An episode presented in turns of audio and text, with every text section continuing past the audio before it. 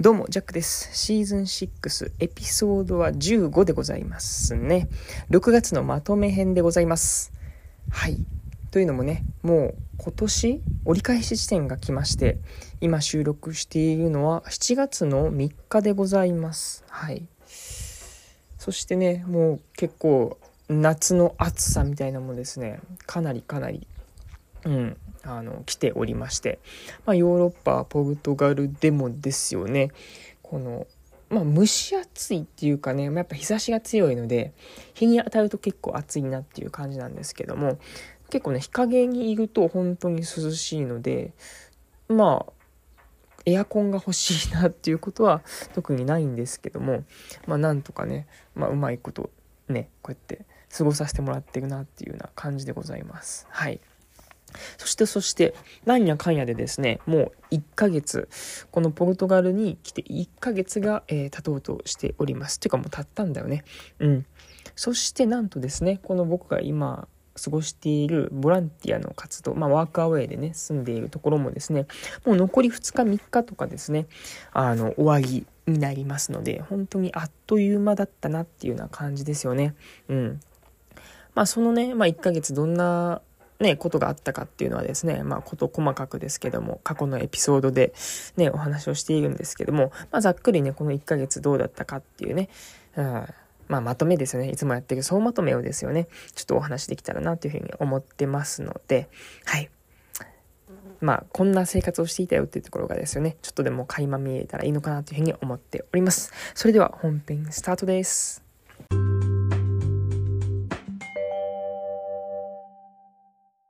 6月のまとめ編ということで、まあざっくりとね、何点かに分けてお話をしていくんですけども、やっぱまずですよね、このポルトガルに来た理由の一つとしてもですよね、この地中海ダイエットって言われるね、まあ、別にダイエットするっていうのはダイエットではないです。言ったら地中海料理っていうのをこう、まあ、堪能するっていう部分がね、一つ大きな目的としてはあったんですよね。まあ、メインとしてはオリーブオイルに始まってっていうところなんですけども、本当にね、まあ、そのポルトガルの自然を味わう、食を味わうっていう部分ではですよね、本当に、ま素晴らしい経験をさせてもらったなっていうふうに思います。まあ、というのもですよね、この今住んでいるところっていうのが、レジャー施設兼、まあ、農業みたいなのもされているので、まあ、特に僕はですよね、この農業っていう部分で、ちょっとね、あの関わらせてもらったり貢献させてもらうことっていうのが多かったです。っていうかねよくよく考えると僕ね一応農学部なんですけどもね過去に大学に農学部だったんですけどもなんか大学卒業してからちゃんと土いじりをするっていうのがねここ最近ですね高知とかあとはこうやってねポートガルに来たりとかっていう部分でなんかすごい、まあ、不思議な巡り合わせだなとかいうふうにも思ったりしておりましてうんなんかね改めて自分で作るあの今回もねそのなんか苗をなんだろうな成長させてそれをまたさらにあの畑に植えるっていうねもう本当にだから一からちょっとこう成長するところまでまでですよね。まあ1ヶ月なんでね、あの結構短いっちゃ短いんですけども、それこそなんだ、あのビーツっていうんですかね。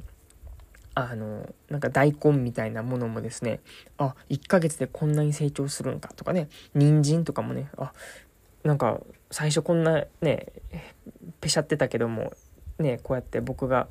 丁寧に水をあげることによってこれだけ復活するのかとかとか何かそういう自然のねなんか良さなんかもですよね。改めて感じる機会でしたね。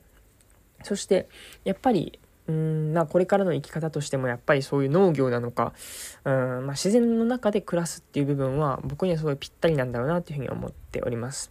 もう全て僕の人生を農業に捧げますっていうよりかは、まあ、半分農業だから半農半 X ってねずっと言っていくんですけども半分農業をして半分、まあ、自分のえー、っと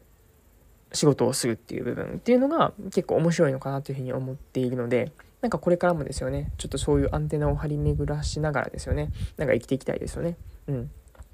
やっぱりね、ある程度その自分でその体を動かすっていうね、うん、部分はすごい健康にいいんですよね。うん。なんか朝そうやって草抜きとか、なんか水やりとか、なんやかんやでなんか動いたりするし、ね、あの日光を浴びてっていう部分ではすごいね、健康的な暮らしをしていて、で、お昼からちょっとね、あの、まあ、作業があったりとか、普通にこの僕の仕事をねちょっとさせてもらうっていう部分があったりとかなのでなんかうまいことね、それはバランスは取れてるなっていうふうに思うし、まあ、相反する仕事だからこそ、なんかちょうど、なんだろうな、うん、すごい、こう相性がいいんですよね。うん。まあ、そんな感じで、まあ、改めて、このポルトガル1ヶ月を経てですよね、まあ、自分がどういう暮らしをしていきたいのかっていう部分が、またぼんやりとですよね、ちょっとこう、解像度が上がったっていうね、さらに解像度が上がったっていう、そんな感じでございます。うん。もちろんね、そのオリーブオイルって話もしてて、なんかね、最近だとオリーブの木がですよね、こう実になりつつあって、確か9月、10月ぐらいにそのオリーブの実っていうのが収穫されるって言ってたんで、まあ僕はその時にはいないんですけども、あ、なんかオリーブの実になってきてるやんっていうのもね、もうこれもですね、別に手入れとかしてないんですよね。本当に、もうなんだろう、木が生えているので、本当にね、その辺に生えてる木からただただ実がなるっていうだけ。だから、なんかねすごいまあ面白いですよね。特に何もしてないってわけじゃないですけどもね、まあ、こうやって雨が降ったりとか。でもオリーブの木に関してはですよね、まあ、僕らがそうやって手入れをしていくことはないんですよね。どちらかというとヤギとかが馬とかが雑草を食べてその糞をしてそれが肥料になってるのかもしれないっていう部分でいくとなんかそういうねあの自動的にこう作物がねこうできていくっていう部分はめっちゃ面白いしなんか僕もそうやって農業をするとしたら、まあ、なるべく人の手をかけないでうまいことできたらなとかねふうも考えたりしてます。はいそんなそんな、まあ、自然をですよね、楽しみながら、まあ、オリーブオイルもですよね、もういただきましたし、野菜もそうです。なんか今日なんかもその辺のバジルをですね、あの、積んで、あの、バジルパスタにさせてもらったりとかっていう風なこともさせてもらったりとか、あとね、ジャムをね、自家製で作ったり、アイスを作ったりなどなどしておりましたし、まあ、この自然を味わうっていう部分でいくと、テント暮らしですね。僕はこの1ヶ月間、一応だからこれでいくとテント生活をね、あの、やり続けてたわけなんですけども、まあ、テントって言ってもですね、一応そのテントの中に、なんかね、簡易ベッドがあって、そのベッドで寝るっていう感じですね。なんですけども、一応寝袋で寝るっていう部分は、なんか、やってみたかったので、なんかハイブリッドですよね。テントの中でベッドの上でしかも寝袋で寝るっていうちょっと不思議なスタイルだったんですけどもはいそれもなかなか面白いしねまあ雨が降ってもその雨の音っていうのを聞きながら寝るしえー、なんか虫の音とかですよね。虫の音っていうんですね。うん。日本では虫の音ですよね。はい。とかを聞きながらですね、寝るっていうこともしてたんですけども。まあ、ね、それだけ音がね、その、いろんな音っていうのがこう聞けるわけなんですけどもちょうど今週先週あたりからですねこの土日言ったらこのね週末はですよねなんかねお祭りが多いんですよね。これはどこの各地域でもお祭りが盛んになっているみたいで。で僕の今住んでいる近くの本当に小さなね町。結構ねあの高齢者がしかおらんような町、集落みたいなとこなんですけども、そこでもですね、なんか、あの、お祭りというかイベントみたいなのがあって、その、高齢者の割にはって言ったら申し訳ないんですけども、なんか結構いかつい音なんですよね。あの、よく聞くのかなんかビートみたいなのが挟んでるのか、ドッチドッチドッチみたいな感じのが、ずっと流れてて、んで、なんか多分マイクもね、すごいなんか反響するんで、で、僕の住んでるところにその山で囲われているし、結構エコーとかもね、その、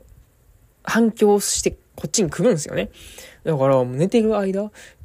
昨日も夜中のね、1時とかまでずっとね、ずっちずっちとか言いながらね、なんかね、歌ってるんすよ。ほんまに。あの、まあまあまあ、ね、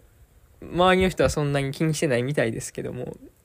まあ僕らはね、こうやってテント暮らしをしていて、んで、ボランティアのね、他のメンバーも、いやーちょっとなんかやばかったよな、みたいな、なんかずっとあんな音聞いてな、みたいなことをね、言ってちょっとあんま寝れへんかったよねっていう話をね、してました。ちなみに僕この週末3連続、えっ、ー、と、金曜の夜、土曜日の夜、日曜日の夜っていうので、はい。もう3連続ですよね。もうおじいちゃんたちなのかわかんないですけども。でも子供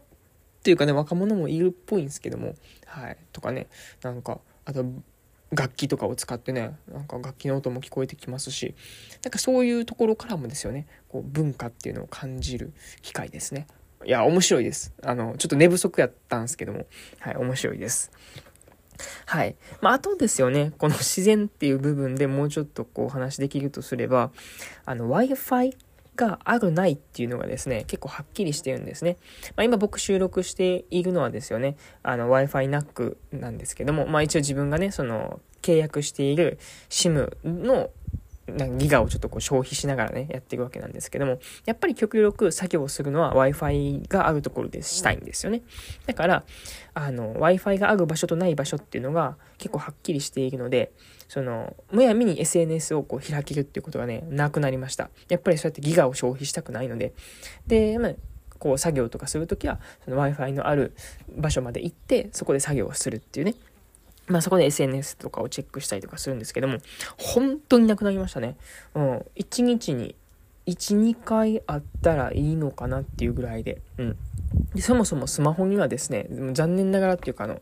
SNS 系をほぼほぼ抹消しましたので、インスタグラム、あとは、それこそ Twitter もそうですし、Facebook は残ってるんですけども、だから、結構その僕が使う主要のものですよね。YouTube もないかなうん、とかとか。あの基本、何もないスマホになってます。なんかそういう感じで、いい感じにですよね、このスマホとの距離を置くこともできたなっていう部分が、うん、かったなっていう感じですね。うん。なんかそういうね、まあもちろん、こう SNS とかね、このスマホからこう得られるいい情報とかもあるんですけども、まあやっぱノイズとかもね、やっぱりあるので、なんかそこはいい感じに、うん、付き合えてるなっていう感じはしますね。うん。はい、そんな感じのポルトガルの自然を味わうっていう面での、はい、グッドなポイントでございました。そしてね、まあ僕はね、一応というかね、日本人なわけでして、やっぱその日本について考えるっていう部分とかね、それこそ地元の良さであったりとかっていうのもこう調べる機会があったりとかっていう部分もありました。そしてやっぱね、あの、日本食を振る舞うことの価値っていうのがね、すごいあるんだなっていうのをね、やっぱ感じました。なんかこう、見よう見まねでね、それこそこのクックパッドさんとかね、このスマホでね、その寿司とかを、あの、作り方を見てこうね、見よう見まねで作ってみたりしたら、それでめっちゃ喜んでもらえるし、天ぷらに至っても、それでね、何回かね、やったんですけども、もうなんか結構ね、様になってきて、なんか、もう、お店出せるよ、みたいなことをね、もう言ってもらったりとかで、なんかそういう感じで、まあ、一応ね、僕も、そうやって日本を出て1年過ぎて、で、やっぱり日本のこともあんまり知らぬまま来たわけですけども、やっぱね、こうやって、あ、やっぱ日本人だよねって言われるようなことが、ちょっとでもこうできるようになった。もう天ぷら寿司、巻き寿司とかをね、振る舞えるっていうことが、一つね、こう、いい武器になったんだなっていうことをね、感じましたので、まあ、これからもですよね、まだまだ、あのね、ヨーロッパを巡るわけなんですけども、まあ、その時にね、こう、ね、この武器を、はい、思う存分ちょっと使ってね、皆さんとコミュニケーション取れたらなっていうふうにも思っているわけでございます。はい。そして、そして、こっからなんですけども、やっぱね、まあ、いろんなこう課題とかにもね、こうぶち当たるっていうことですね。まあ、このポルトガルのエピソードではかなり、まあ、ね、僕の弱い部分であったりとか、こう壁にぶつかっているなっていう部分を描くっていう部分が、まあ、多かったかなっていうふうに思います。うん。特にその自分の弱さっていう部分に向き合うっていうところですね。うん。どういうことなのかっていうと、やっぱね、諦めてしまうんですね、僕は。ここは結構キーポイントだなと思っていて。で、まあ、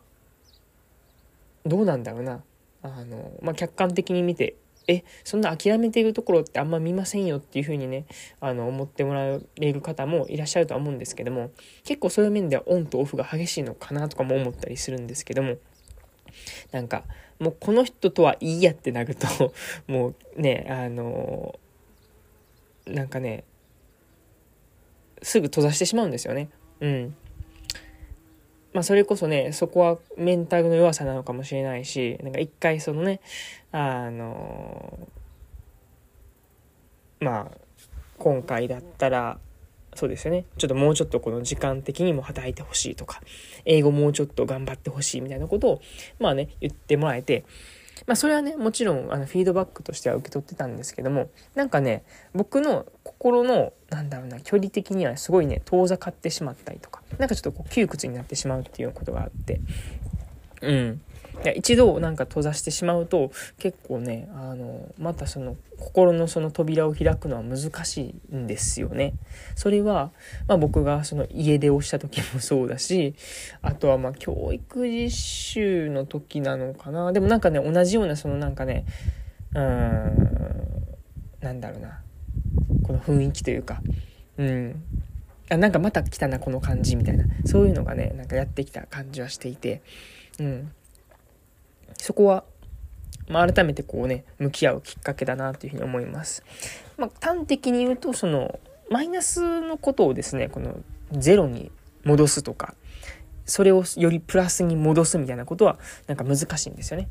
もうゼロからもうプラス、よりプラスにするみたいな。プラスをよりプラスにするみたいなところは結構得意だとは思うんですけども、なんかこうね、マイナスのものをゼロにするっていうのがまあ、抽象的な話なんですけども、結構僕にとっては難しいとこだなというふうに思ってますので、まあ、これを直すかどうかっていうところも正直、あんまり気にしてない部分はありますね。で言ったらそのね、この弱さっていう部分も言ったらマイナスの部分なんですけども、じゃあその弱さのマイナスの部分もゼロに直すかっていうと、僕はあんまりね、気にしてないかもしれないです。うん。まあこれからね、こう、他の方法が見つかって、うまいことそれを切り抜けるっていう方法もあるのかもしれないですけども、やっぱ今のところ、まあ、そこはしゃあないよなとかも思いながらですよね。いかにしてそのダメージをこう減らすかっていうね。もうダメージは受ける前提なんですけども、いかにしてそのね、えー、まあ心のダメージなのかっていうのをこう減らすのかっていうところにもう専念していて、うん、ゼロにしようっていうすることはあんまりないのかなと思ったりうんですね。だから今回もすごいいいタイミングっちゃタイミングで、なんかもう1ヶ月以上はちょっと痛くないかなっていうふうにも思ったりしていたんですよね。この、うん。なんで、まあちょうどいい、このタイミングだなとは思ってはいたんですけども、うん、そうなんです。まあそこに加えてですよね、やっぱり英語っていう部分のこう向き合い方みたいなのも感じましたね。やっぱこの1対1とかのね、この対1人だと、まあなんとかね、あの特に問題なく喋れたりっていう部分はするんですけども、やっぱりこう集団での会話にね、こう慣れていかないといけないのかなとかも思ったり、うん、しました。で、次回のこのね、えクロアチアではですよね、あの、僕一人なんですよね。だから、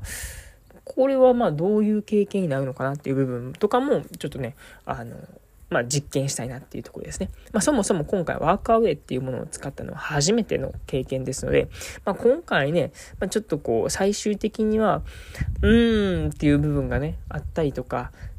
したわけですけども、まずだからといってワークアウェイそのものがあの印象的に悪いかっていうとそういうわけでもなくって、ね、まあいろいろ試していく中で自分に合うとかねちょっとここ微妙だなっていう部分が見えてくるものなのかなというふうに思うので、まあ、引き続きね、まあ、合う合わないっていう部分もちゃんと試す練習っていうのをね、そこでしていきたいなというふうに思っているわけでございます。はい。まあ、まずはね、この過ごしたこと、この1ヶ月経験したなっていうところに、ま、価値があったんじゃないかなというふうに思ってますので、まおおむねグッドかなというふうに思っております。はい。という感じでね、まあ、2つほど、えー、グッドなポイント、そしてまあ3つ目がですよね、まあ、 more と言いますかね、ちょっとこう課題になっているなっていう部分が改めて浮き彫りになったなっていう感じでございました。はい、そしてね、この、だから、あと3日、一応、7月の5日にですね、ここを出ることになってますんで、本当にもうあと2日とか残りなわけでございます。その後はですね、1、2週間ほど、えっと、ポルトガルに滞在しまして、ポルトガルはポルト、はい、ポルトワイン、ポートワインっていうところが有名なところですね。まあ僕の今住んでいるグアグダっていうところが、まあまあちょっと近いのがこのポルトなんですけども、その後はリスボンですね。リスボンが首都になっております。そしてリスボンから、えー、スイスの方にですね、飛行機で行くわけなんですけども、まあこのね、1、2週間ポルト、リスボンで、しかもですね、あの、過去に僕が日本で使ったカウチサーフィンを使いましてですね、あの、止めてくれるよっていうね、人をですね、あの、見つけましたので、まあその方との、まあまあ生活であったりとか、うん、まあ、地元の人がどういうふうに暮らしているのかなっていう、そういう暮らしにフォーカスしたりとかですね。まあ、あとは、ポルトガルといえば、なんか民族音楽で、ファドと言われるね、あの、民族音楽が結構有名みたいですので、そのファドを聴きに行くっていう部分もやってみたいです。もちろん僕はね、もう食もすごい興味があってなので、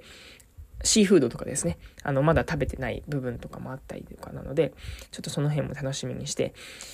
はい、この1、2週間を、また別にですよね、あの、このボランティア生活とはまた新たなこの生活になると思うので、そこはそこですごいね、楽しみにしておりますので、まあ、それについてもですよね、ちょっと感想なんかもね、シェアできたらなというふうに思っております。はい、そんな感じで6月編でございました。7月からはですよね、まあ、半分ポルトガル、そして、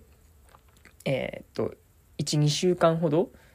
スイス、そしてそっからですね、夜行列車で